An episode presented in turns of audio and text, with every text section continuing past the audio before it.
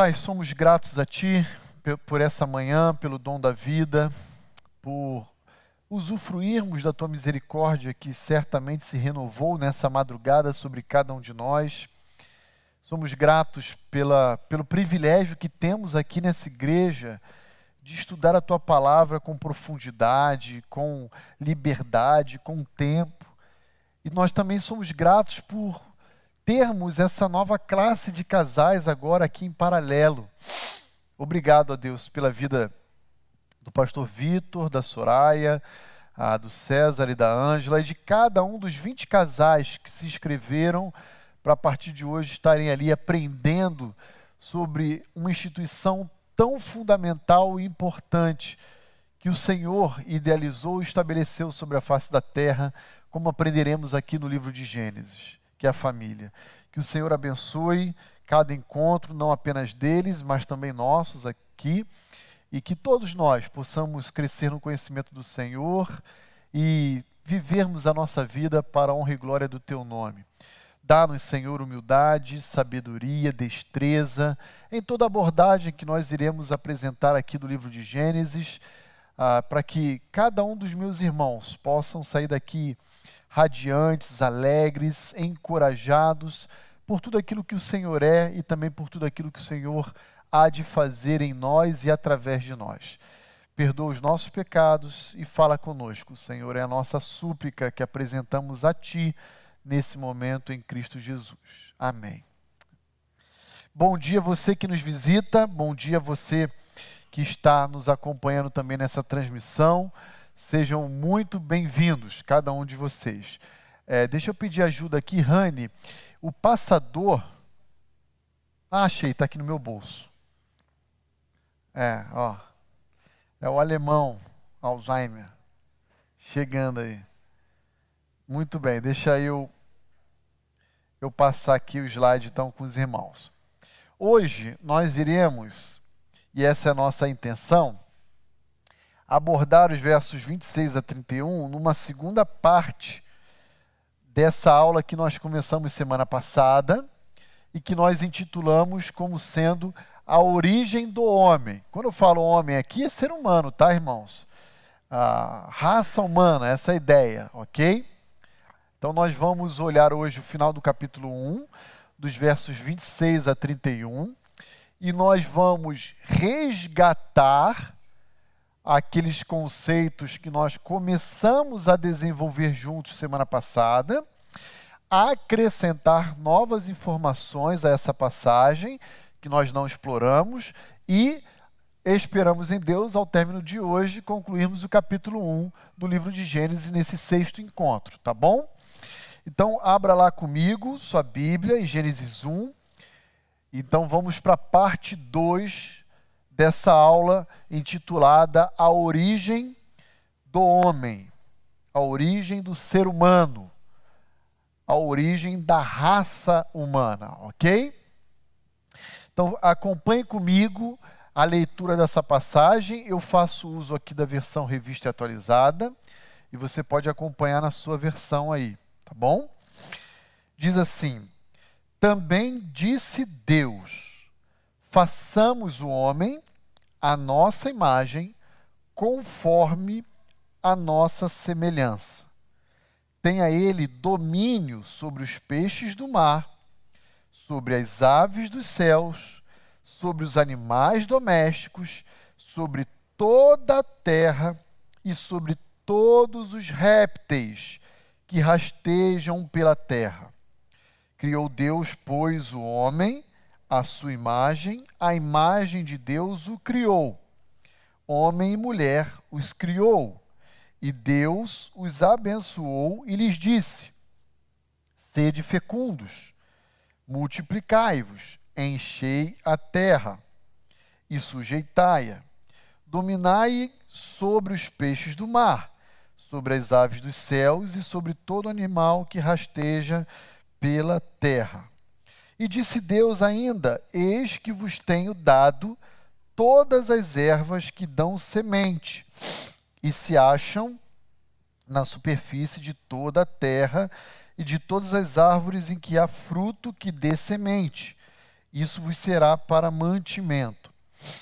E a todos os animais da terra, e a todas as aves dos céus, e a todos os répteis da terra, em que há fôlego de vida, toda erva verde lhe será para mantimento. E assim se fez. Viu Deus quanto, tudo quanto fizera, e eis que era muito bom. Houve tarde de manhã, o sexto dia. estava lendo aqui, entrou meu olho, não sei se foi um mosquito. Então vamos lá.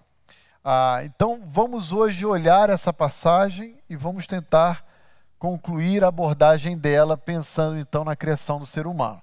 E eu queria então começar o nosso tempo aqui hoje ah, com uma leitura infanto-juvenil. E essa leitura se encontra na obra de Nárnia, ou da série das Crônicas de Nárnia, ah, escrita por C.S. Lewis, um inglês, né, um britânico. Ele escreveu uma sequência de livros, de obras. Você conhece provavelmente as três mais famosas porque foram ah, filmadas, né, encenadas através de Hollywood. Ah, você conhece ah, o Guarda-Roupa, o Leão e a Feiticeira, né, assim, Príncipe Caspian. Ah, mas esse aqui eu extraí um pedaço do diálogo de Aslan, que é esse leão, da obra O Príncipe e a Ilha Mágica, página 164. Uma obra também já mais antiga, inclusive. Ele diz assim na, no diálogo de Aslan, aquele grande leão. Aí ah, você, eu quero apenas recordar você que conhece essa história, o que C.S. Lewis ele tinha por trás de Aslan, aquele leão. Ah, você deve lembrar que Eduardo, aquele adolescente, trai a confiança dos seus irmãos e, por causa disso, seria necessário para que os seus irmãos pudessem ser preservados a morte de alguém. E Aslan se voluntaria para substituir os homens em Nárnia ah, prontamente e então, depois que ele morre, ele aparece novamente como se tivesse ressuscitado. E daí você, naturalmente, que conhece a história do Evangelho, é levado a associar que Aslan, na verdade, é quem? Que C.S. Lewis quer uh, relacionar? Jesus. E Jesus também, nas Escrituras, é associado à figura de um leão o leão da tribo de Judá, né? Então veja, olha só que interessante essa porção do diálogo no que tange aquilo que nós chamamos de antropologia, ou seja, a doutrina a respeito do homem. Olha como essa é uma literatura que deve ser encorajada aos nossos adolescentes e crianças, tá bom? Olha só. Compreendo, Senhor, diz o personagem a Aslan estava eu pensando que bem poderia ter uma ascendência mais honrosa. E aí Aslan diz: descende de Adão e Eva, para aquela humana, né? Tornou Aslan. Aí Aslan continua dizendo: é honra, presta atenção, suficientemente grande para que o mendigo mais miserável possa andar de cabeça erguida. Mas também vergonha suficientemente grande para fazer vergar os ombros do maior imperador da terra. Dá-se assim por satisfeito. Olha que bacana, né? Ah, aqui você tem um binômio da antropologia bíblica ah, da perspectiva positiva de que o homem é a menina dos olhos de Deus dentro da criação, então ah, é honra suficiente para que qualquer pessoa erga de cabeça levantada, né? ande de cabeça erguida, mas também vergonha suficiente para fazer curvar ou vergar qualquer autoridade do mundo o maior imperador da terra. Por quê? Por causa da queda, por causa da sua desobediência. Então é assim que eu quero começar a aula com os irmãos hoje, pensando um pouquinho ah, no relato da criação e daquilo que a criação nos ensina a respeito de Deus e a respeito, inclusive, de nós mesmos, tá bom? Ah, sempre lembrando que haverá um segundo registro no capítulo 2 sobre a criação do homem. Esse primeiro registro no capítulo 1, ele é um registro genérico. Ele, a, a ênfase do capítulo 1 é narrar por dia aquilo que foi criado. No capítulo 2, não. No capítulo 2, parece que Moisés vai dar um zoom no sexto dia para dizer exatamente com detalhes como é a criação do homem.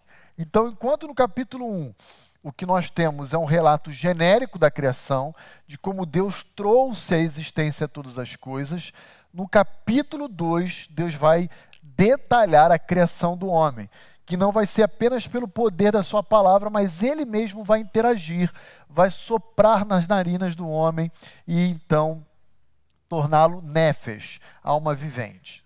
Ok? Muito bem. Então, olhando agora para o versículo 26 e voltando mais uma vez, isso aqui nós abordamos semana passada, eu queria lembrar você qual é o possível uso do plural ah, da primeira pessoa do verbo fazer contido no versículo 26. Quando Moisés diz ah, que Deus vai criar o homem e ele fala façamos, qual seria a ideia desse plural? Ah, alguns estudiosos, e é possível que entre esse auditório aqui hajam alguns irmãos em Cristo, que abracem a primeira perspectiva, que é a perspectiva da Trindade. Como nós sabemos que o Deus que nós cremos é um Deus triuno, um único Deus que subsiste em três pessoas distintas, então a primeira tendência é pensar esse façamos é porque ali existe um concílio trinitário. Ali existe uma relação de três pessoas distintas atuando da mesma forma e na mesma intensidade na criação do homem: Pai, Filho e Espírito. De fato, igreja, a Trindade sempre age harmoniosamente na criação. É, é, o Pai que traz existência, todas as coisas, é o Espírito Santo que paira como se fosse uma ave, uma águia, sobre a face das águas. É o Filho que traz a existência, todas as coisas, pelo poder da Sua palavra. Então, os três estão atuando. A grande dificuldade que eu, particularmente, penso em optar pelo entendimento da Trindade para justificar o façamos é que a minha impressão é que Moisés ainda não tinha uma compreensão maior que o Deus que ele servia era um Deus triuno. Essa compreensão maior da Trindade parece que começa a ser melhor percebida pelos homens através do Novo Testamento, ou seja, já na era cristã. Então, é o Novo Testamento que joga a luz para o Antigo, fazendo com que nós, leitores, percebamos que ali não há apenas uma pessoa, há um Deus, mas que subsiste em três pessoas distintas. E então a minha a opção não é particularmente pela, pelo entendimento da Trindade, por compreender que Moisés sequer tinha ainda a compreensão mais ampla e plena de três pessoas naquele momento da história, tá? A, a gente vai ver Moisés como autor de Deuteronômio, no capítulo 6, no famoso Shema, dizendo: Ouve, ó Israel, nosso Deus é o único Deus. Ah, e, e, todo momento no Antigo Testamento, de, de Gênesis a Malaquias, não me parece que os autores bíblicos querem ah, identificar no relato deles qual das três pessoas ele se refere. Há até momentos em que eles vão falar sobre o Espírito de Deus, mas não intencionalmente pensando na terceira pessoa da Trindade. É, é, essa reflexão, esse conhecimento maior, parece-me que ele surge mais no Novo Testamento em diante, tá? Ah, depois temos uma segunda percepção, e eu sou mais adepto dessa percepção, que é o do famoso plural majestático. Ah, e o que, que seria o plural majestático? A ideia de que Deus é um, mas ele é um que ah, compreende vários, centenas, milhares. O plural majestático é uma, um recurso literário para enfatizar a grandeza, o poder uh, desse Deus Criador, a sua majestade, a sua glória, a sua autoridade perante a própria criação. Então, por exemplo, no princípio criou Deus os céus e a terra. A palavra Deus em hebraico é Elo, El. E ali existe a expressão Elohim, essa terminação rim é uma terminação plural. Não é que no princípio deuses criaram os céus e a terra, mas um único Deus que vale por todos. É uma forma literária de Moisés enfatizar que o Deus de Israel é um só, mas que vale por todo o panteão egípcio, por exemplo, que era quem os judeus tinham maior familiaridade. Então, pensando em Gênesis 1 e agora em Gênesis 1, 26, eu, particularmente, tenho a tendência a pensar que ali o façamos, quer é enfatizar o poder, a glória, a grandeza desse Deus que cria o ser humano. Mas há ainda uma terceira possibilidade, que é o famoso plural deliberativo. E o que, que é o deliberativo? É aquele recurso também literário onde nós ah, elaboramos um documento, uma pesquisa, um trabalho, e, embora seja uma pessoa que esteja pesquisando e trabalhando, escrevendo, ele coloca na sua conclusão, na primeira do plural, como se tivesse avocando o apoio de todos. Então é assim, ó, diante daquilo que a gente percebeu no capítulo 1, 2 ou 3 dessa obra, somos pela proposta de que essa é a verdade.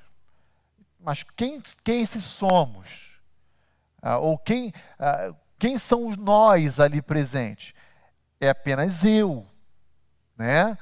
Porém, eu estou trazendo para essa minha conclusão o apoio, ah, penso eu, de todos nela diante de, de, tudo aquilo que foi demonstrado. Então, o argumento deliberativo também é um argumento muito usado. Tá? Ah, então, aqui, ó, dos três, a maioria dos teólogos e estudiosos optam pelo deliberativo. Ah, outros, numa menor escala, pela trindade. E uma posição intermediária aí entre os estudiosos é o majestático, do qual eu me situo aqui. Tá claro, irmãos? Alguma dúvida? Por favor, levanta a mão aí para a gente fazer chegar o microfone até você. Pessoal de casa na transmissão, escreve no chat. O Marco está ali, vai me assessorar. Renata, deixa eu pegar aqui o microfone. Rani, obrigado. É... Tá saindo, tá, tá saindo. saindo. É, Assim, eu fiquei com uma dúvida com relação a essa primeira parte da Trindade. É, eu entendo que Moisés ele não tinha esse entendimento, né? Uh, mas eu fiquei pensando assim, quando os profetas eles escreviam os livros deles, eles também não tinham entendimento de muitas outras coisas que foram escritas, né? E aí eu fico assim pensando que também ele não tinha entendimento, mas poderia ser. Sim, Renata. É, vamos lá Poderia ser, pode ser. E os profetas, seu raciocínio está correto. Os profetas igualmente. E como ambos, tanto Moisés quanto os profetas, estão debaixo da inspiração de Deus, ele pode ser que o objetivo final seja exatamente demonstrar a trindade. O que eu estou colocando aqui é que eu, particularmente, tenho dificuldade de pensar que Moisés, a essa altura, ele já tinha uma noção clara de três pessoas, e quando ele usou façamos, ele usou façamos intencionalmente para uh, dar ao leitor da sua obra, os judeus da sua época, a compreensão de que são três pessoas distintas. Eu já acho que é pouco provável. Aí é uma opinião minha. Ah, claro que outros estudiosos que são adeptos da Trindade vão nessa direção dizer assim: não, Moisés já tinha sim essa compreensão e ele intencionou isso. Eu, eu acho que não, mas há aqueles que defendem. Ok. Ah, e isso que você falou é verdade. Os autores bíblicos, eles estavam debaixo da supervisão e às vezes ele mirava aqui, ó. Essa câmera aqui que está na minha frente mas eles acertavam o livro lá de trás do fundo da livraria. Ah, quando eles olhavam, eles estavam mirando na câmera, mas eles não sabiam que ah, o tiro que eles dessem ia acertar o livro lá no fundo. Então, isso é coisa super comum. Ah, isso a gente vê, por exemplo, em Gênesis 3,15, quando Deus fala para Eva: ó, ah, de ti, mulher, vai vir a semente que vai redimir o homem, a raça. E essa semente vai pisar na cabeça da serpente, vai triunfar, vai ser vitoriosa, né, essa semente. É, eu penso que quando Eva ouviu isso e engravidou de Adão, ela já devia ter criado inúmeras expectativas de que talvez Caim, que era o mais velho, seria esse descendente da promessa. Aí veio Caim e não foi. Ah, engravidou de Abel. Será que agora? Ih, não foi. Engravidou de Sete. Será que agora? Ih, não foi. Engravidou de mulheres. Ih, não foi. A gente sabe que isso só aconteceu bem depois. Então, eh, na mente dos autores, eles podem mirar algo aqui, mas talvez não ter total compreensão dos desdobramentos, das implicações que vão alcançar lá na frente, entende? Então, não é errado, e eu quero deixar isso claro aqui para a igreja, pensar que não havia trindade presente na criação do homem. Existia. O que eu estou apenas colocando aqui é que, provavelmente, na minha percepção, Moisés não intencionou, ao escrever façamos, dizer para o povo que ali tinham três pessoas conjuntamente atuando na formação do homem. A minha impressão é que Moisés ainda não tinha essa compreensão clara. Agora, quando a gente chegar lá no céu, a gente vai falar: Moisés, e aquele façamos lá? Diz aí pra gente, será que eu ensinei errado a vida nova? Aí vai virar para mim e vai falar assim: Rony, era plural majestático, cara, tu acertou. Entenderam? É isso mesmo, cara. Humilde esse pastor, hein? Ou não, ele vai falar, não, não era nem majestático nem trindade, era o deliberativo. Né? Enfim. De qualquer maneira, não estamos negando que a trindade estava atuando na formação do homem, ok? Estava. A trindade sempre age em tudo, irmãos. É, harmoniosamente agiu na criação, Pai criando os céus e a terra. A gente vai para Colossenses e vê o Filho também, pelo poder da Sua palavra, trazendo à existência todas as coisas. Vê o Espírito pairando sobre a face das águas. Então, sempre, a Trindade sempre está junto. Ah, na salvação do homem, a gente não vai entrar na doutrina da salvação, mas na salvação do homem, o Pai é quem elege, é quem escolhe os que hão de ser salvo. O Filho é quem redime, quem morre na cruz para salvar o homem, para resgatar o homem. E o Espírito é quem regenera, é quem convence o homem da, do, da, do pecado, da justiça e do juízo e, e traz vida.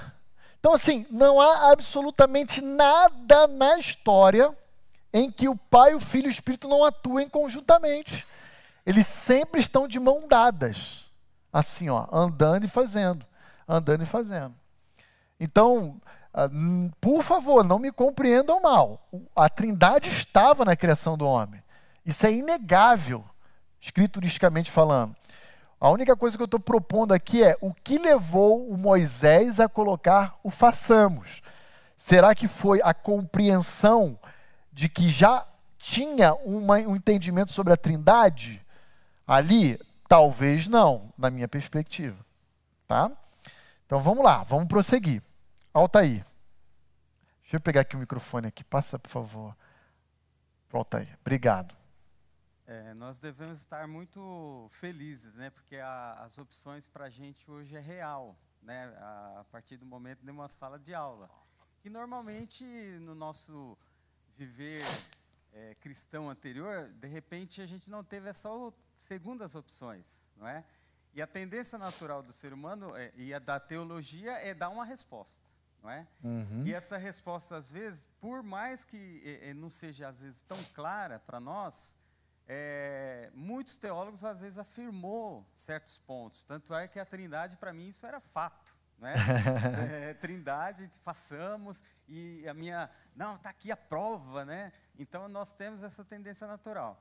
A partir do momento que a gente tem uma visão um pouco mais ampla, a gente tem um pouco mais de cautela a responder com exatidão. A gente pode apresentar para quem aqui a gente está ensinando o que o pastor falou. A Trindade sempre esteve na ação da criação. Na história, né? isso aí. Em tudo. Tanto na criação, né? na redenção e na glorificação que um dia a gente vai estar com eles lá, né? Isso aí, isso aí. Ah, na, no estado eterno, quando a gente chegar em Apocalipse na nossa série de cultos, vocês vão ver que há dois tronos no Novo Céus e Nova Terra. Um para o Pai e um para o Filho. E você vai ver que o Espírito Santo não vai mais habitar em nós, mas entre nós. Então, sempre a Trindade vai estar tá agindo conjuntamente. Sempre. É assim. É, é o modus operandi de Deus na história. Ah, Rogério lá atrás. Pastor, diante dessa explicação né, dos três pontos, quando no versos anteriores fala que o Espírito pairava sobre as águas, e essa percepção de Moisés não era já da existência do Espírito de Deus ali também já como parte da Trindade? Então, Rogério, vamos lá. Não tenha dúvida de que Moisés e os autores, os profetas, pegando o exemplo da Renata, ah, se referem a Deus no Antigo Testamento e ao Espírito como sendo um só. Ou seja, o Espírito de Deus, sinônimo de Deus. A grande questão é: será que eles, quando falavam no Espírito de Deus, eles estavam pensando Eis a terceira pessoa da Trindade? Essa é a questão que eu tenho mais dificuldade.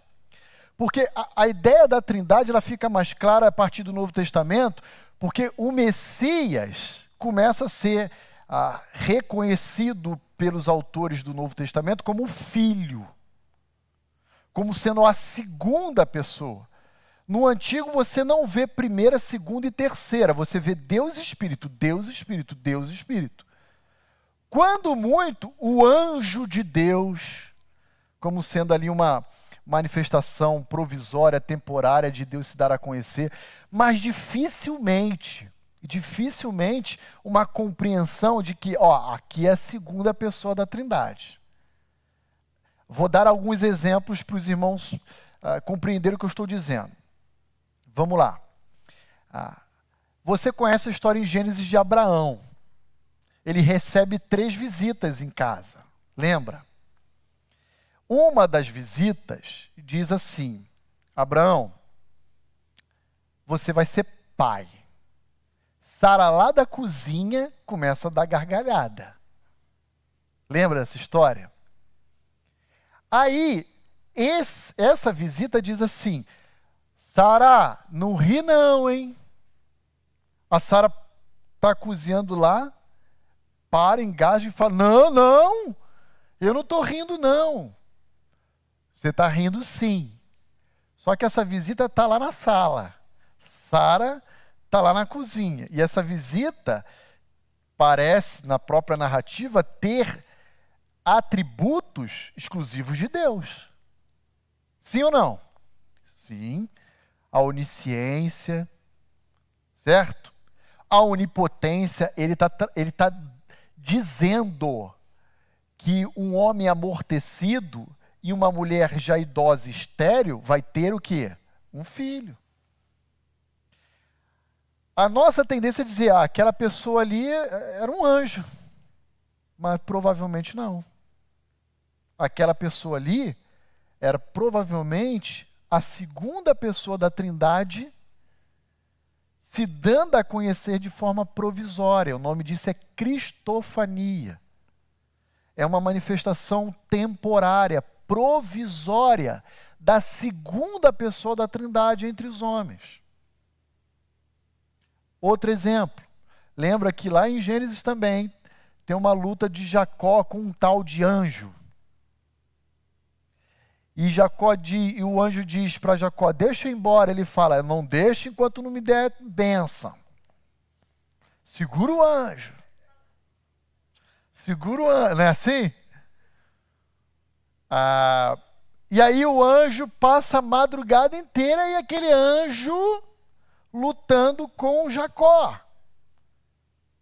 Até que chega um momento, o anjo fala assim: Ó, chega agora eu vou, vou te mostrar quem eu sou. Pum, toca em Jacó e deixa ele coxo. Aí Jacó. Ah! Aí ele vira e fala assim: ó, teu nome a partir de agora não vai ser mais Jacó. Vai ser o quê? Israel. E o que, que significa Israel? Ish, em hebraico, é homem. El é Deus. Israel é o homem que luta com Deus. Que anjo ousado, hein? Se chamar de Deus. Entendem? Então parece que Moisés, que é o autor de Gênesis, está dizendo: ó, tem um, um anjo aí. Mas é anjo mesmo? Não, não é anjo, não. Porque anjo não vai dar nomes mudar o nome de um homem. Não, não vai fazer. Anjo é um portador, é um mensageiro. Ele vem trazer um recado. Trouxe a Maria, trouxe a José. Ele é um mensageiro. Trouxe a, Daniel. Ele, ele, traz uma mensagem, um recado. Então, por que, que eu estou falando isso? Porque me parece, aí eu volto a dizer, estou defendendo aqui a perspectiva de que Deus sendo conhecedor de todas as coisas, ele usa homens e mulheres com as suas faculdades mentais, com a sua educação, com o conhecimento de língua que cada um desses autores tiveram, para colocar no papel a sua vontade a revelação dele. A grande questão é: será que Moisés já tinha compreensão das três pessoas? Eu, Roni, Acho que não.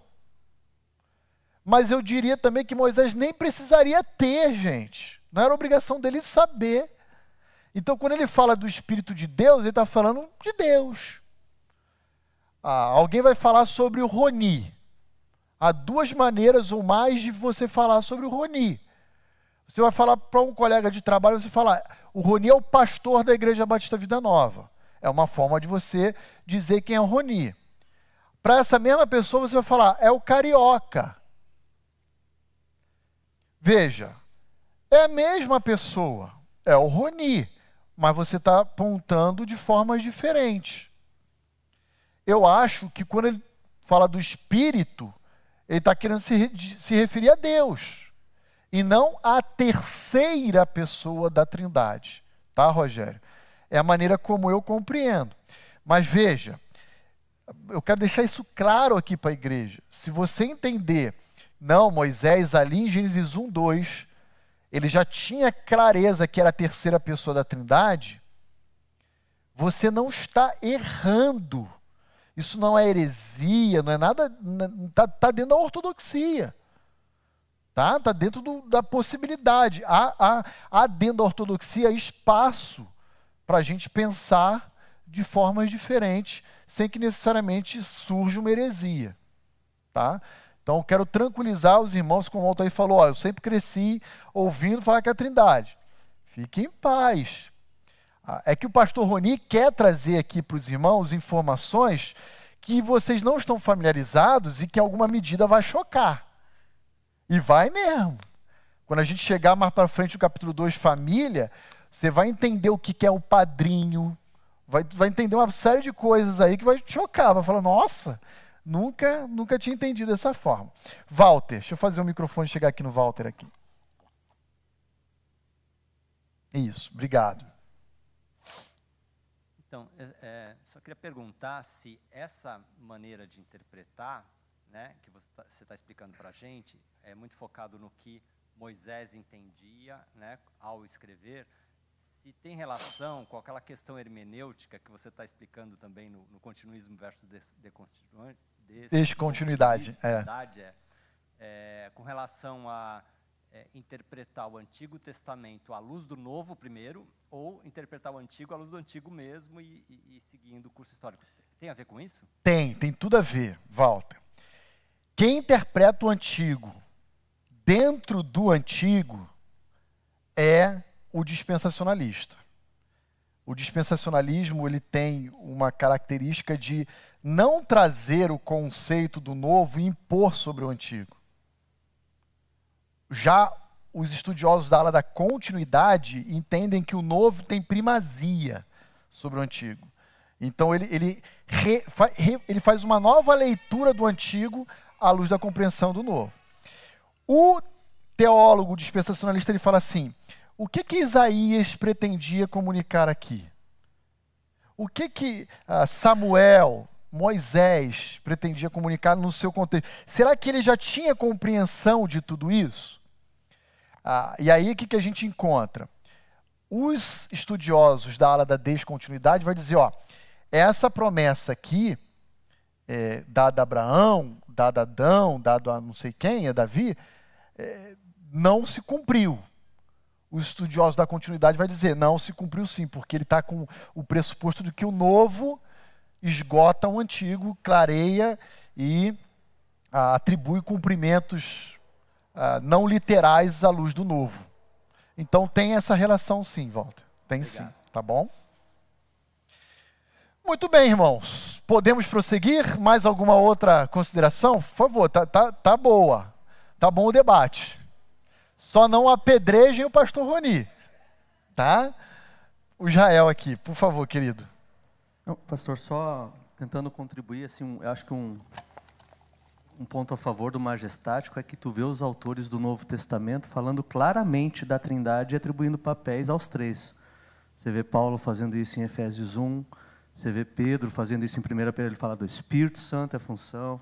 Isso. E você não vê Moisés em todo o Pentateuco tratando dessa forma em momento algum. Então, dá a entender claramente que a é, era uma visão expandida já dos apóstolos, isso. enquanto que Moisés não, não vai.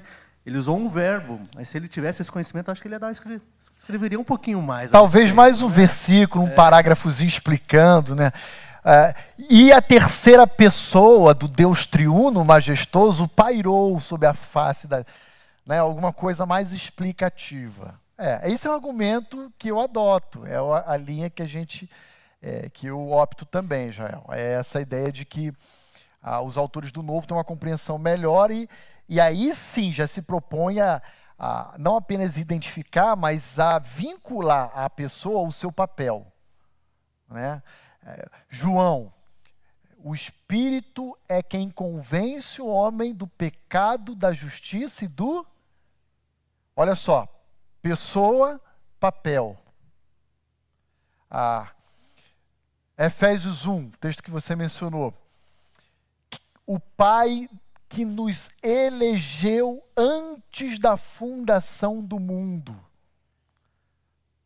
Pessoa, papel. Então, isso fica bem, bem claro também. Deixa eu fazer chegar o microfone até rapidinho. Isso. E a gente pode observar no, no Novo Testamento a, a, a informação do, do, do, fato lá de, da, da serpente, né? É, no Novo Testamento apresenta Cristo sendo é, é, essa, essa é, analogia a a serpente lá no deserto quando o povo estava. Ah, sim, aí é uma tipologia. Isso. Então, lá eles não entendiam que era Cristo, não é?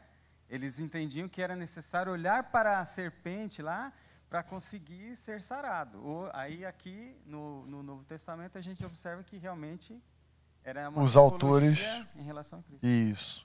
Muito bem, queridos, eu vou prosseguir porque eu preciso, senão a gente não acaba nunca esse tema. É gostoso essa interação, é, enriquece o assunto e, e, e eu gosto da interação dos irmãos.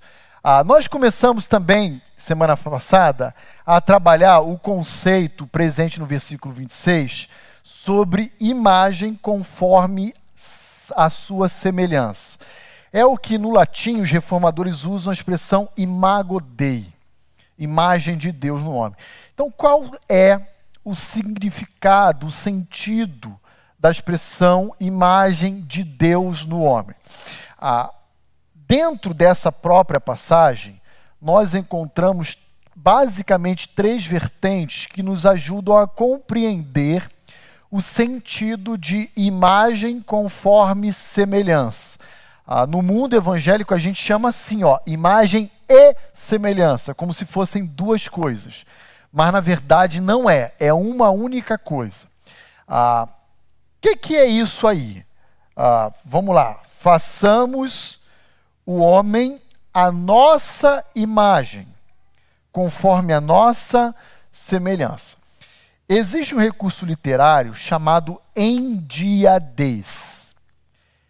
Em, no grego, significa um. Dia é uma preposição grega que significa através de, por meio de. E des é o numeral dois no grego. Então, o que é uma endiadez? É uma verdade sendo ilustrada, descrita a partir de dois, uh, duas expressões, dois mecanismos que vão comunicar essa verdade. Então, isso é uma endiadez. Vamos lá. Carne e osso. Isso é uma endiadez. Você tem uma frase, um texto, e aí o autor coloca carne e osso. Está dizendo, é um ser humano, alguém mortal, carne e osso. A carne e sangue também tem o mesmo sentido de carne e osso. Ah, eu citei o exemplo do filme do Gladiador. Somos sombra e pó, dizendo sobre a nossa perecibilidade, da nossa fragilidade, né? Então isso é uma endiadez. Então quando Moisés está falando, façamos o homem a, a nossa imagem conforme a nossa semelhança, a gente precisa ver no próprio texto qual é essa verdade que corresponde à imagodei no homem, a imagem de Deus no homem. E aí o texto começa nos sugerindo quais seriam essas verdades. Olha lá, ainda no versículo 26. Tenha ele domínio. Então aí, ó, domínio. Tenha ele domínio sobre os peixes, sobre as aves, os animais domésticos, toda a terra e todos os répteis que rastejam sobre a terra.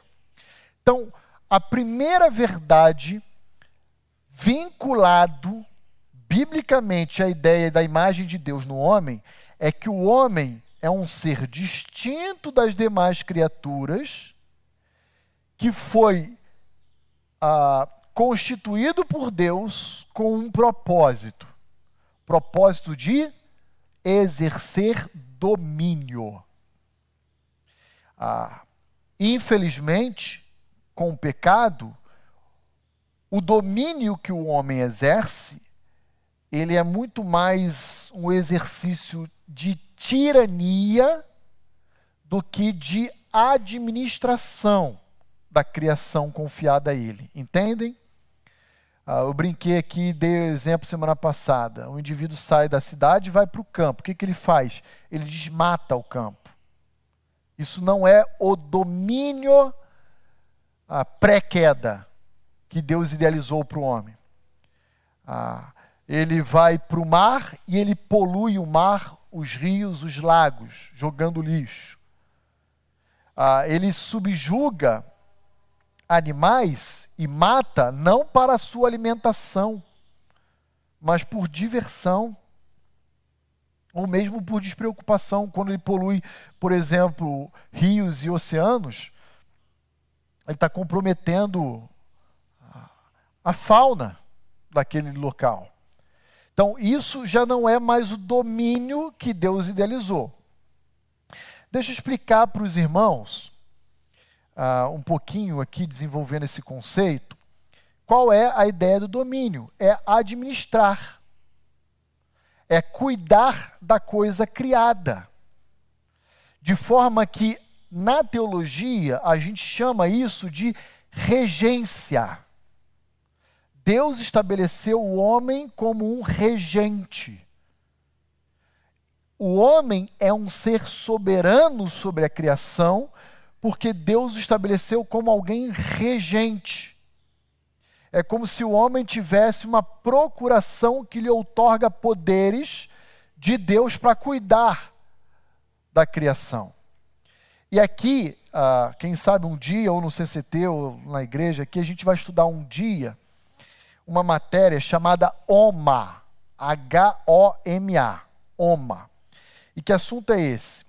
É, OMA é uma sigla que significa História do Oriente Médio Antigo para a gente entender bem ao certo o que, que Moisés queria dizer com a imagem de Deus. Os povos antigos, dentre eles o Egito, tinham uma prática muito interessante. O imperador, o faraó, no caso do Egito, os reis dos impérios antigos, eles erguiam, erigiam estátuas às suas personalidades e colocavam nos cantões territoriais do seu império. E eles faziam isso para que outros povos bárbaros, outros povos antigos, ao se aproximarem daquela, daquele uh, perímetro, soubesse que dali para dentro, quem é que era o dono daquele pedaço? Era o rei, era o imperador, era o faraó, no caso do Egito. Ah, que, que Moisés, que é criado na educação egípcia, pode estar pretendendo ao falar sobre a imagem de Deus? Ele pode estar pretendendo o seguinte: olha, Deus, ele não erigiu imagens como os imperadores, os reis e os faraós faziam. Ele levantou sobre a criação o homem para ser o seu representante. De forma que qualquer pessoa que olhe para o universo saiba que Deus está ali. Através de quem? Do ser humano. Então o faraó é muito comum. Você vai lá no Egito, você vai ver as pirâmides, que eram os, os monumentos né, ah, levantados onde os faraós eram sepultados mas era muito comum que em cada canto, em cada limite do, do, do reino egípcio, tivesse a imagem a um faraó. Do faraó, na, na verdade, é, da, que, que mandou levantar na sua época.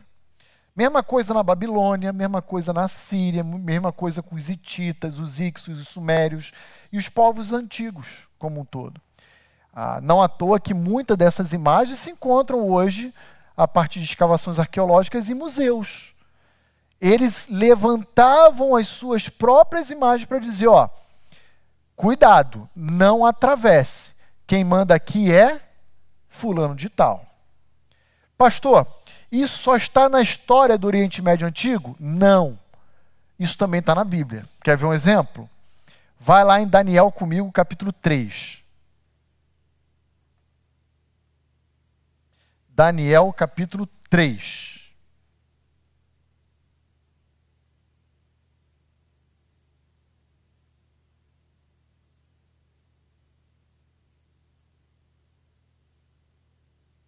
Olha aí comigo.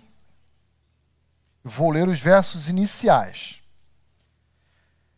Veja o que Nabucodonosor vai fazer aí em Daniel capítulo 3.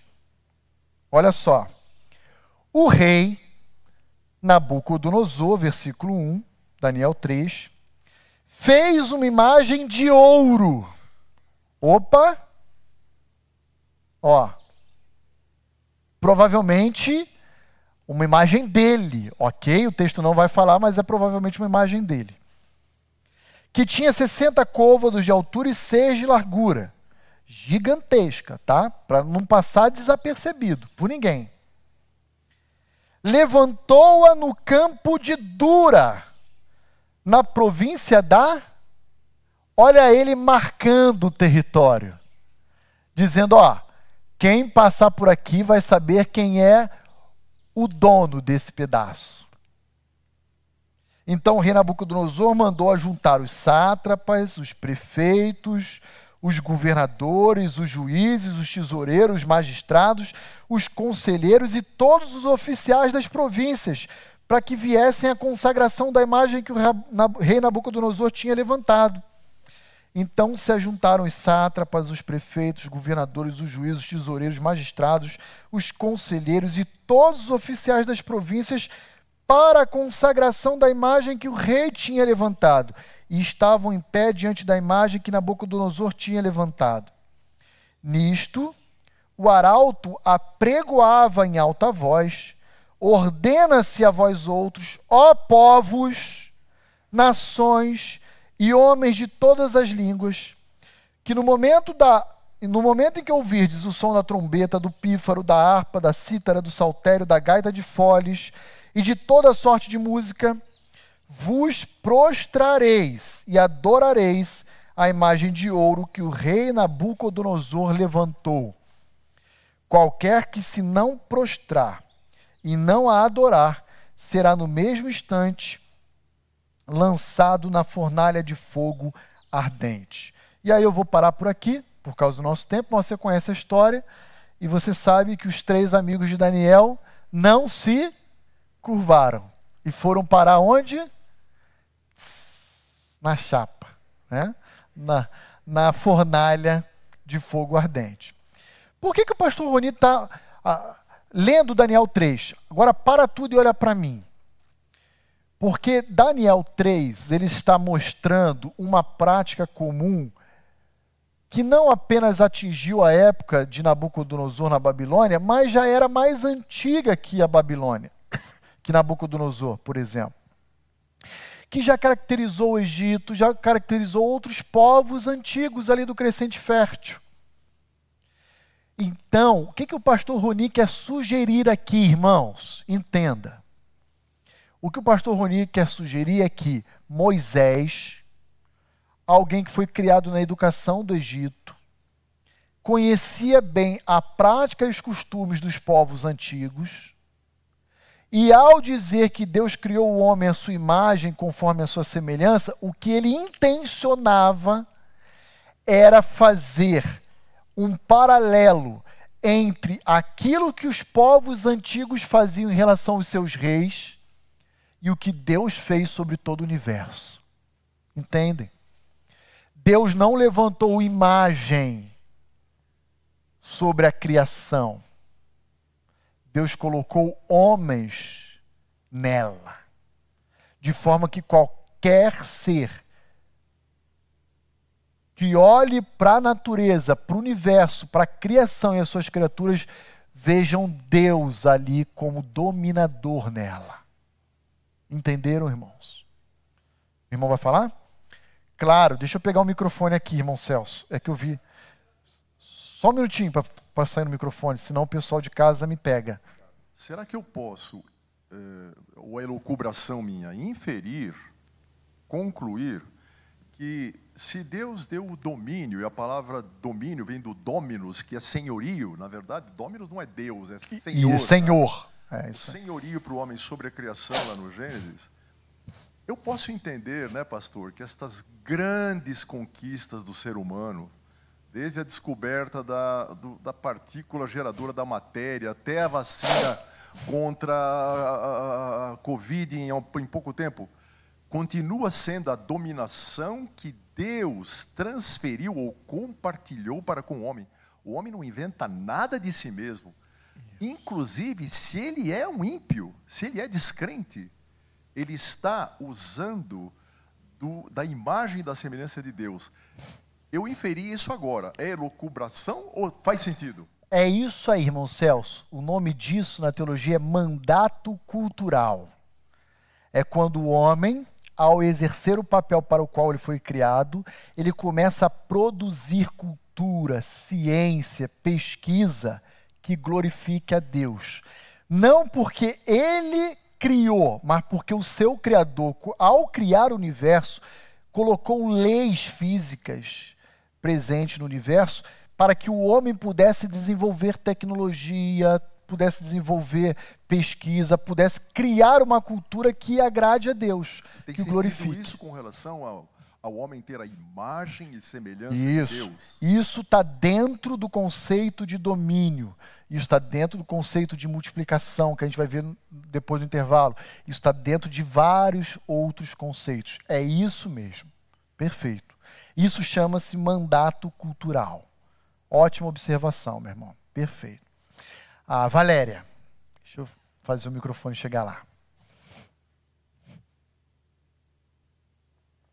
Eu sei que você vai chegar ainda nessa parte, mas completando ali, então, quando Satanás veio, veio ali é, enganar Adão e Eva, ele, entre aspas, ele pegou esse domínio, né, para ele. E ali, quando ele tentou Jesus, ele também queria dizer: bom, o domínio sobre a terra foi dado a mim, mas ele só se esqueceu que tem um Deus soberano que domina todas as coisas. Né? É, vou chegar lá, Valéria. Ah, mas a ideia é essa. Deus continua sendo soberano no universo. Mas esse caráter de regência que ele concedeu ao homem se perdeu com a queda. E o que Cristo veio fazer, diz 1 Coríntios 15, é tomar novamente esse caráter de regência que foi perdido e submeter ao Pai aí a consumação da história chega ao seu final. Essa é a ideia mesmo. É isso aí, mas vamos chegar em Gênesis 3 a gente vai falar sobre isso.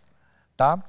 Ah, para a gente sair para o intervalo, ah, o irmão Celso estava compartilhando ah, sobre a questão do domínio e de, de pesquisa, produzir cultura e ciência, e eu me lembrei de um, de um lema que está estampado ah, na bandeira da cidade de São Paulo.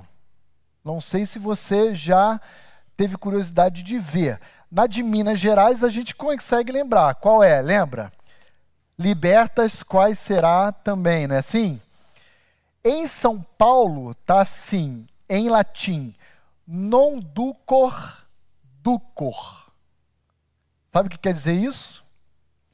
Não sou conduzido, conduzo.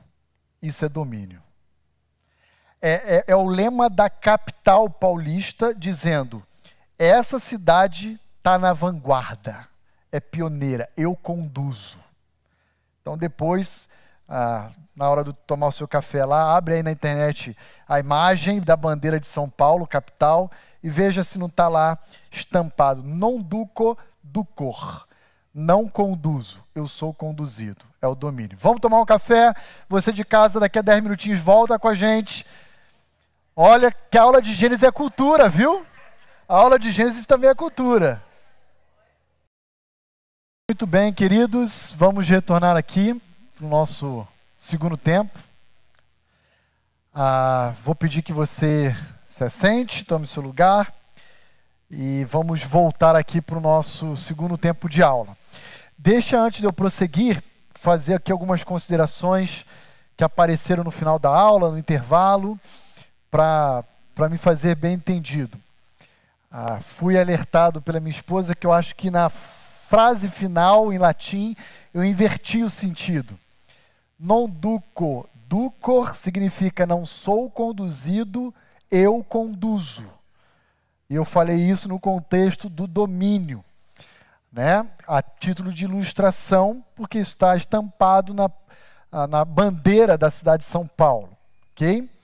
Parece que eu falei o contrário, não conduzo, sou conduzido. Não, não é isso. É não sou conduzido, eu conduzo.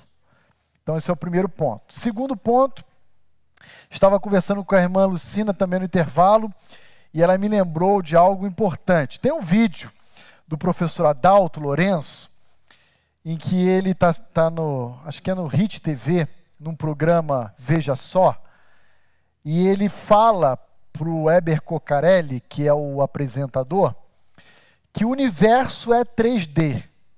Não sei quantos já viram esse vídeo mas ele vai mostrando a ação, a impressão digital de Deus no universo criado. E ele fala assim, ó, por exemplo, quais são os estados da água? Sólido, líquido, três. Ah, pense no átomo. Ele é constituído por quê? Prótons, elétrons e nêutron. E ele vai discorrendo né, a, a respeito de, cientificamente falando, de vários elementos que constituem o universo, composto por três vertentes. O que mostra para gente que toda a criação, de fato, é uma criação trinitária, né? Ah, esse era outro ponto que eu queria mencionar, que conversando com a irmã Lucina, eu me, me recordei desse vídeo. E se você quiser buscar ele no YouTube, vai estar lá disponível também para você a palavra do a, irmão Adalto Lourenço, tá? Outra questão é que antes de eu sair de aula, de, do intervalo aqui de aula, a irmã Ângela Melo, que diga-se de passagem minha sogra, fez uma pergunta no chat e se ela estiver me ouvindo aí agora, depois do intervalo, vou tentar responder. Ela fez a seguinte pergunta que o Marco passou aqui para mim pelo WhatsApp. É certo dizer que o Espírito Santo de Deus foi revelado aos homens no Pentecostes? Ah, veja, essa é a pergunta dela. O Espírito Santo de Deus já esteve presente no universo se dando inclusive a conhecer ao homem anteriormente.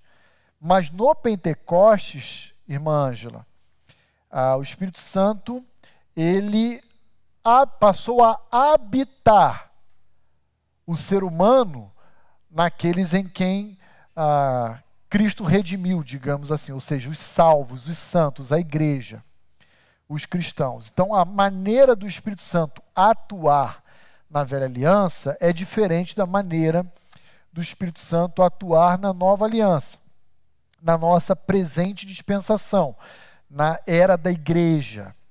Então, a gente vê, por exemplo, uh, no livro de Samuel, Saul sendo ungido por Samuel e recebendo o Espírito Santo. Mas também Saul desobedecendo a Deus e Deus retirando o Espírito Santo dele. E não apenas retirou, como enviou quem? O capiroto. Lembra dessa passagem lá em 1 Samuel? Aí Saul chamou Davi para tocar harpa, porque quem canta os males é bíblico, irmão. Tá lá. Os males espanta. Aí o demônio ia embora. Aí amenizava. Quando uh, Samuel unge Davi, a gente vê também o Espírito Santo habitando em Davi, no sentido de habilitá-lo para esse exercício uh, real, como rei. E aí Davi peca lá com Batseba, no adultério, lembra? Inclusive premeditando o assassinato de Urias, o seu esposo. Aí ele escreve um salmo. E o que, que ele fala no salmo? Ele fala assim: Senhor, não retire de mim o teu.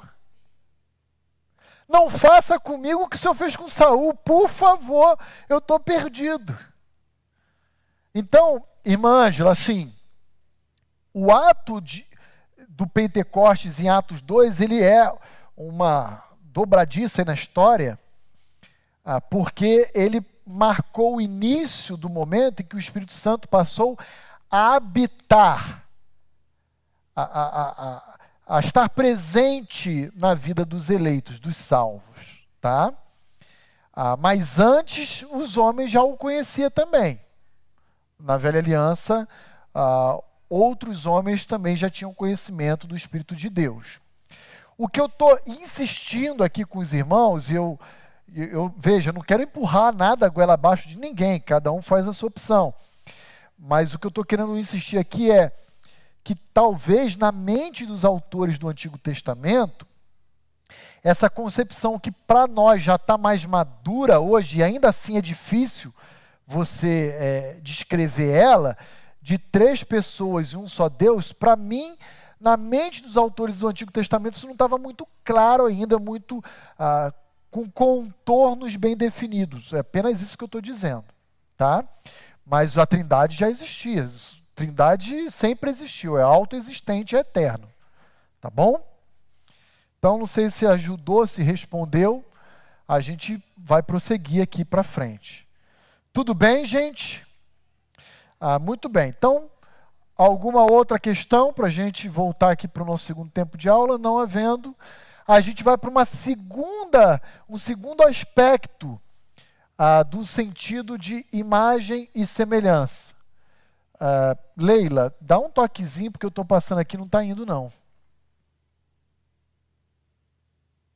Não sei se travou. Ah, isso, foi agora. Olha lá o versículo 27 agora de capítulo 1.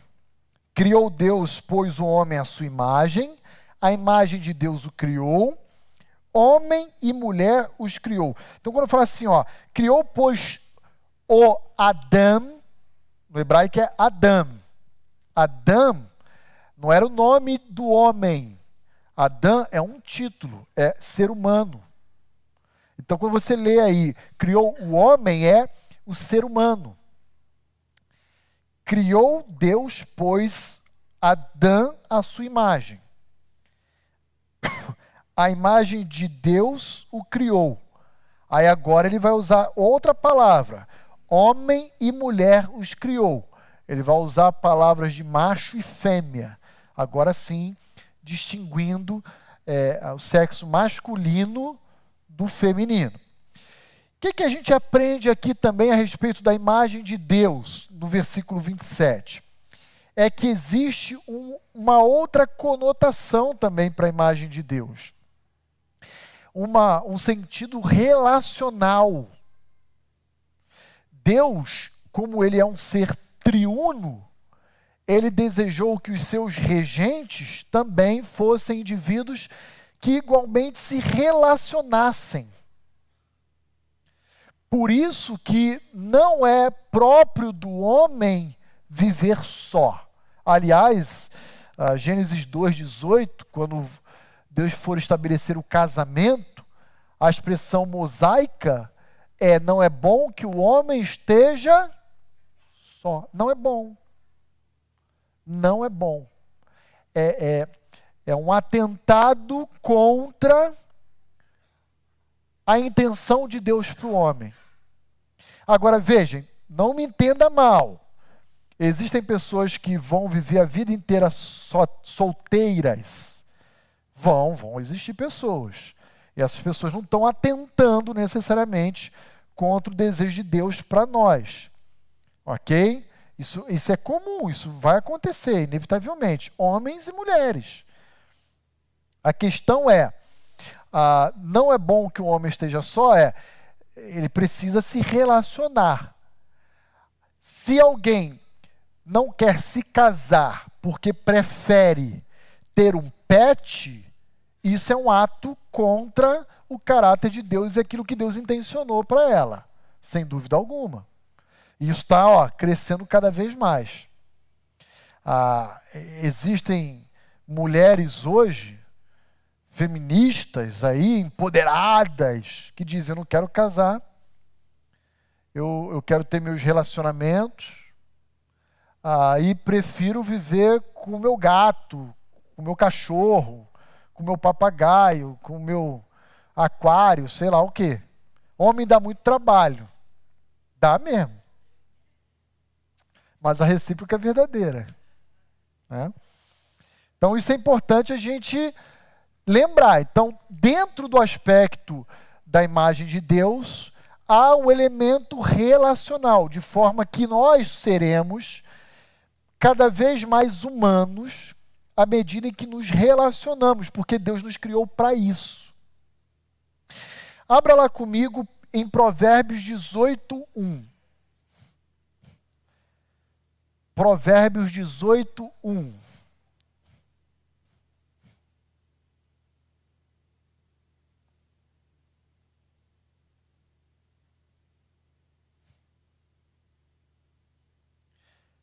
Quem pode ler para nós aí Provérbios 18, 1?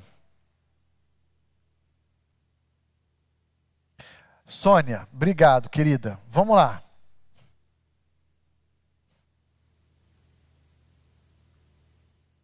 O solitário busca o seu próprio interesse e insurge-se contra a verdadeira sabedoria. Olha só o que a Bíblia está dizendo.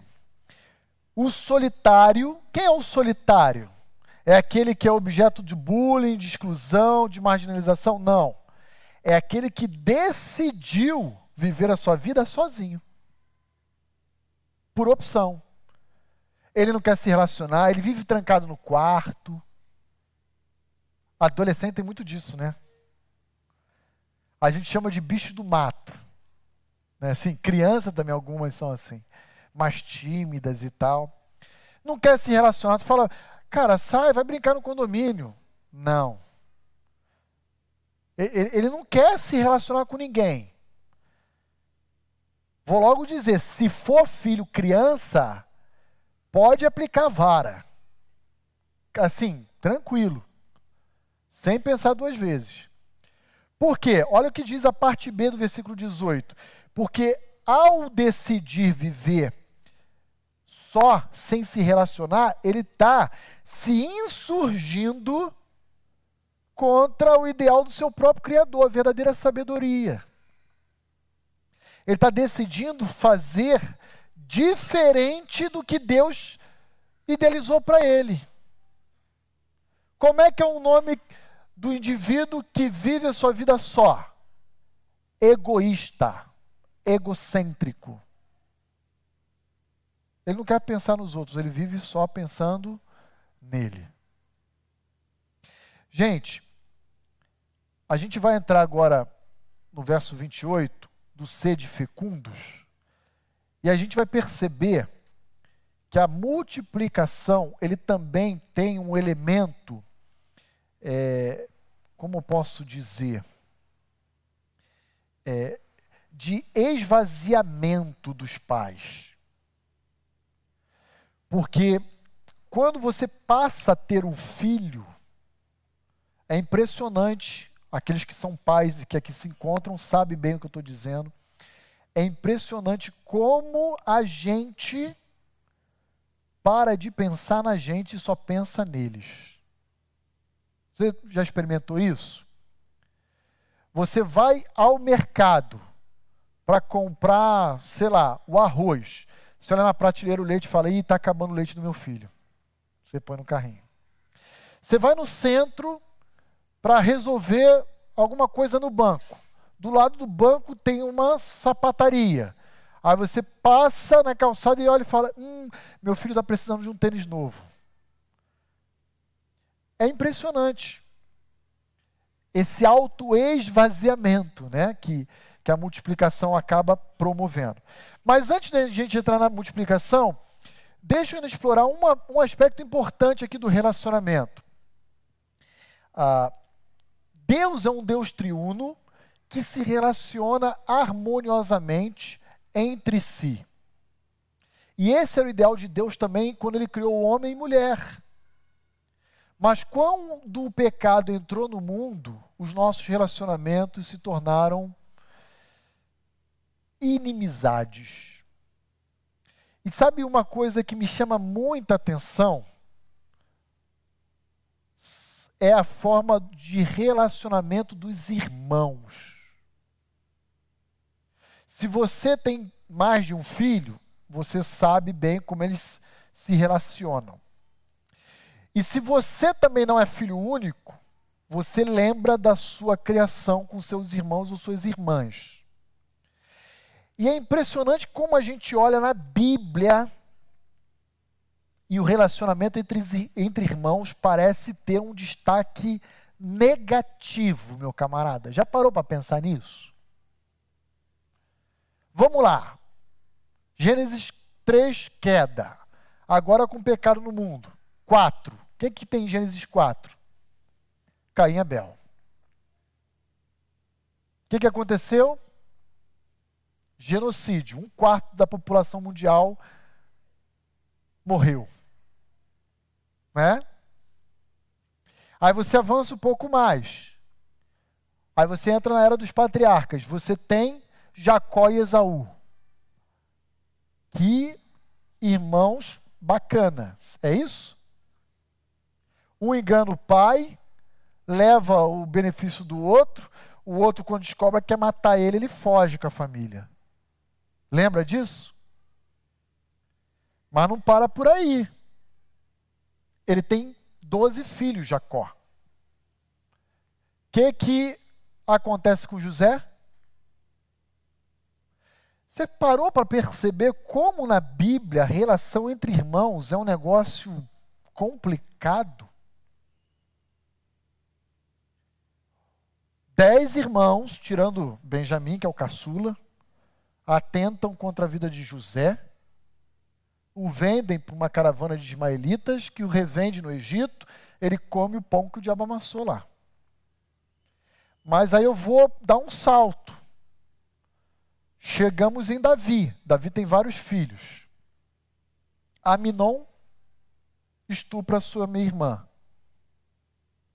Absalão quer ter a proeminência dentre os filhos, inclusive usurpando o trono do pai, e morre. Mas Davi está velhinho. Lembra de Davi velhinho? E aí, quando você chega lá em primeiro livro de Reis, Davi está para morrer. E aí Batseba está na expectativa de que seu filho Salomão assuma o trono. E é surpreendido com uma informação. Que informação é essa? Que Adonias estava dando um banquete celebrando seu, sua coroação. Hã? Corre lá e avisa Davi enquanto ele ainda está respirando. Adonias dando um golpe no próprio irmão Salomão para ter o trono. Essa relação entre irmãos, complicada. Complicada na Bíblia. Bem complicada. Então, vamos prosseguir por causa do nosso tempo. Preciso avançar. É? Agora, ah, olha só essa imagem que eu já ia pular aqui, ó. Lembra do filme do Náufrago? Wilson! Ele naufragou. Isso é para mostrar que o homem é um ser social. Eu já estava pulando, gente, por causa da pressa do horário. Ah, o homem é um ser social. Aí tem lá o Tom Hanks, que naufragou, está em alto mar, e ele encontra, ele para numa ilha, ele encontra uma bola. A marca da bola do fabricante era Wilson. E aí ele está com a mão é, de sangue, ele vai pegar a bola e fica a mão dele manchada de sangue na bola. Ele vai lá então, faz duas, duas bolinhas de olho, uma boquinha. E começa a interagir com a bola. É o senhor Wilson. Olha lá. Por quê? Porque o homem precisa se relacionar com alguém. O homem que não se relaciona com ninguém, ele, ele entra em parafuso, né? Ah, então, eu citar do Wilson aí apenas a título de ilustração. Deixa eu correr. Verso 28. Ah, deixa eu. Deixa eu propor uma definição. Não vou acabar mesmo, já desisti. Como que a gente pode compreender então o ser humano, pastor? Vocês viram que eu não sigo esboço nada, né? A gente vai se a gente pudesse fazer uma definição aqui, ou propor uma definição teológica para o ser humano, à luz da passagem que a gente está estudando aqui, de Gênesis 1, de 26 a 31, eu, aí é uma, é uma, uma expressão minha, tá? Você escreve com as suas palavras. Eu diria que o ser humano é uma personalidade, ou seja, ele é uma pessoa. E para ser pessoa, precisa ter volição, ou seja, desejo, cognição, raciocínio, inteligência, afeição, sentimentos. Então, ó, o ser humano é uma personalidade teomórfica. O que, que é isso? Com a forma de Deus. Tel é Deus e morfo é forma. Então, o ser humano é uma pessoa, antes de tudo, com a, a aparência de Deus. Ele é um ser dependente, porque ele, ele foi criado, ele depende para subsistir do próprio Criador que o sustenta, e que se manifesta ou se apresenta de três maneiras distintas: em estrutura, parte material e parte imaterial relacionamentos, homem e mulher, e domínio, já pensando nos, nas suas atribuições, no seu próprio ofício. Então, o que, que é um ser humano? O ser humano é isso aqui: uma personalidade teomórfica, dependente, ah, que se manifesta em estrutura, relacionamentos e domínio. Ok? Ah, o homem, mesmo com o pecado no mundo, deve continuar exercendo domínio. A diferença é que o seu domínio passa a ser ah, nocivo, ah, destrutivo, tirano para a criação e para as criaturas. Ah, quando a gente olha em Gênesis 9, versículo 2, nós vemos depois do dilúvio, Deus falando a Noé: pavor e medo sobrevirão sobre os seres os animais. Eles vão ter medo de vocês agora. Antes vocês davam comando, eles obedeciam naturalmente. Mas agora não. Agora pavor e medo caracterizará, relaciona... caracterizará o relacionamento entre vocês e os animais. Os animais temerão vocês. Ah, o que, que aconteceu? Aconteceu que o homem agora teme os animais, né? Basta entrar um camundongo aqui. Aliás, diga-se de passagem, há uns três domingos atrás, eu estava na hora do apelo, entrou um morcego. Da, da, do som para trás, a mulherada hum, quase gritando, assim, baixando a cabeça botando a Bíblia na cabeça e dizendo: o sangue de Jesus tem poder. Então, o homem começou a temer o animal e o animal começou a temer o homem. Mas não deveríamos, não deveria ser assim. O homem não precisaria temer os animais. Os animais hoje só representam basicamente dois tipos de ameaças para nós. Ah, primeiro, quando ele se sente preso, ameaçado, então ele se insurge porque ele quer se proteger, preservar a sua vida de um potencial predador, então ele luta. E outro, quando ele está com fome e mais uma vez ele quer preservar sua vida. E aí ele ele ataca para poder se alimentar. Fora isso, não tem que ter medo de nada. Ah, fala isso, pastor, lá no meio do mar e um tubarão do seu lado. Né? O que, que foi, irmã Maria? Ir para Amazonas e o quê? Tigre. Tem tigre na Amazônia? Onça pintada?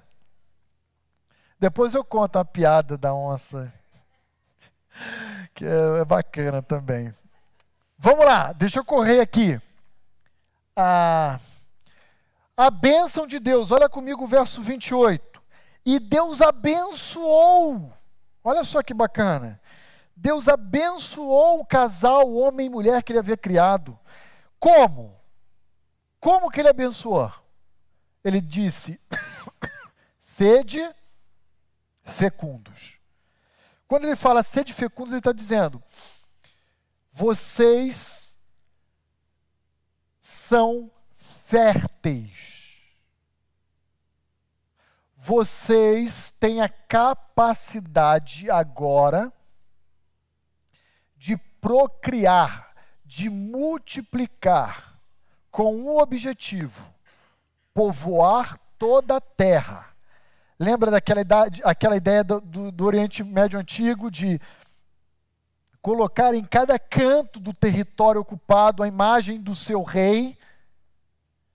É Deus dizendo: coloquem até os confins da terra a minha imagem como meus regentes. Né? Sede fecundos, multiplicai-vos e enchei a terra. Enchei a terra. E sujeitai-a, dominai sobre os peixes do mar, sobre as aves do céu e sobre todos os animais. Agora daqui, ó, eu vou parar por aqui a nossa aula. Semana que vem a gente continua. Eu queria apenas é, colocar para os irmãos aqui rapidinho. E a gente para, eu prometo. A compreensão de como surge a vida humana. Provavelmente a maioria aqui nunca teve contato com essa informação. Isso aqui chama-se antropogonia. Seria a constituição da vida humana, do ser humano. Como é que surge a vida humana, pastor? Há, grosso modo, três perspectivas para explicar o surgimento da vida humana. A primeira perspectiva, que não é teológica ou bíblica, ela é filosófica grega, datada lá do século VI a.C. Os filósofos faziam isso, né? Ficavam refletindo em várias áreas do saber humano levantavam perguntas e tentavam construir respostas, formular respostas para essas perguntas, essas dúvidas. E uma delas era: ah, como surge a vida humana? Sócrates, Platão, Aristóteles, esses pensadores formularam algumas respostas. A mais antiga chama-se pré-existência da alma. E o que, que basicamente ela afirma? Ela afirma o seguinte: Deus, ele criou todos os seres humanos, todas as almas, lá no início, lá na criação original. Todas, todas as almas. E ao longo da história, o que ele faz é pegar uma alma lá do céu e mandar pela cegonha para o ventre da mamãe. Essa é a ideia da cegonha. A ideia da cegonha, embora eu sei que o grupo aqui riu, é essa, é a pré-existência da alma. A cegonha vai lá no céu, bota lá naquele lençol lá o bebezinho, vai na terra e põe na barriga da mamãe. Então, todas as almas são pré-existentes. Platão vai formular uma doutrina chamada reminiscência da alma. É, o que é a reminiscência da alma? Sabe quando você está, por exemplo, ah, encontra alguém no mercado, e aí você fala assim: Nossa, parece que eu já tive contigo aqui, Roseli, não sei te dizer quando, e a gente falou na mesma conversa. Aquilo que a ciência hoje chama de déjà vu. Platão, lá atrás, chamava isso de pré-existência da alma, reminiscência da alma. Não, esse contato seu com a Roseli, no mercado, ele remete a um fato histórico passado. Porque a sua alma é pré-existente. Eles explicavam assim. E isso vai desembocar na doutrina da reencarnação, tá? Ah, que o espiritismo kardecista prega e oferece. Então, o, o kardecista crê na pré-existência da alma, só para os irmãos entenderem a lógica, tá? Aí existe uma segunda tentativa de explicar a origem da vida humana. Essa segunda tentativa é o criacionismo. que não pode ser confundido com o criacionismo bíblico de Gênesis 1, tá? Dos seis dias literais da criação, nada disso. É o criacionismo no sentido de origem da vida humana, que também é falho. Por quê? O criacionismo diz assim, ó. Não é que Deus criou todas as almas. É que à medida em que um homem e uma mulher se relacionam, ah, eles realizam a conjunção carnal, eles têm relações sexuais, Deus, mediante a sua vontade, vai lá naquele momento e cria a alma de um indivíduo e coloca ali a, no ventre daquela mamãe aquela vida. Qual é o problema teológico e bíblico do entendimento criacionista no que diz respeito à criação da vida humana, ao surgimento da vida humana. É que a atividade criadora de Deus, ela terminou no sexto dia. A partir do sétimo, lá de Gênesis 2, 3, o que existe até hoje, até a consumação dos séculos, é a atividade mantenedora da criação. Deus não cria mais nada. Deus apenas sustenta, preserva, mantém o universo criado. Entenderam? Criação se restringiu apenas aos seis primeiros dias. E tem a última proposta, que é a proposta adotada dentro da tradição uh, judaico-cristã, que é a proposta de um baita teólogo do quarto século, que é um indivíduo fenomenal, e os irmãos imaginam quem seja, né? Agostinho de Hipona, meu padroeiro. O que, que Agostinho vai falar na sua obra ah, sobre antropologia, Imago Dei? Que, que ele vai discorrer? Ele vai falar sobre domínio, relacionamento, mas quando ele vai entrar na parte do surgimento da vida humana, ele usa uma expressão do latim chamada tradutio.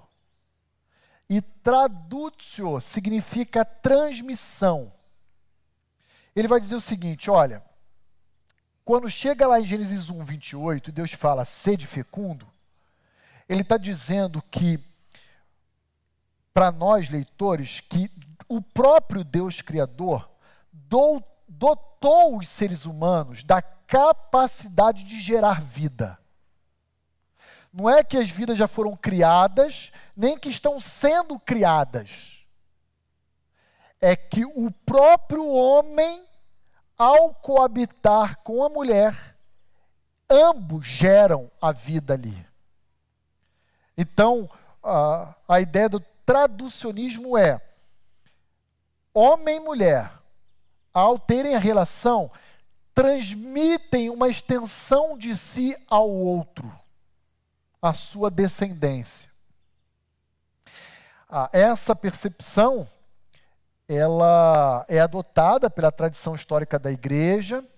A meu ver, Agostinho comete apenas um deslize, mas a ideia, a formulação dele me parece ser a melhor resposta para essa pergunta sobre o surgimento da vida humana. E qual seria o deslize de Agostinho? Agostinho, quando ele desenvolve o traducionismo, ele fala assim que Jesus, por exemplo, ele não teve pecado porque ele foi gerado apenas por Maria, não por José. E aí Agostinho vai dizer: o ente transmissor da queda é o homem e não a mulher. Então ele, ele, ele coloca sob a responsabilidade do homem a transmissão da natureza pecaminosa, do estado de queda à sua descendência. Como que se a mulher não fosse capaz de transmitir isso. Porque Maria não transmitiu a Jesus. Eu discordaria do meu mestre, dizendo que não, Maria também era pecadora e igualmente seria um ente transmissor da queda. Mas em Jesus houve uma blindagem dessa transmissão, à luz de Mateus, quando o próprio anjo diz que o ente que Maria iria gerar no seu ventre seria chamado de santo, porque o Espírito de Deus a envolveu. Então eu acho que esse ato do Espírito Santo envolver Maria blindou Jesus da queda que ela própria possuía. Agostinho não entra nesse mérito, ele realmente acredita que o antitransmissor é único e exclusivamente o homem. E ele para por ali na formulação dele. Tá bom? Então vamos parar por aqui. São 11 horas e 8 minutos. Semana que vem a gente termina com o versículo 30 e 31, ah, sobre a bênção da provisão, e a gente vai entrar no período do descanso, que é Gênesis 2, de 1 a 3, que é o sétimo dia propriamente falando. Ok? Dúvidas, pedradas, considerações adicionais aí, pessoal de casa, nada, Marco? Tem certeza?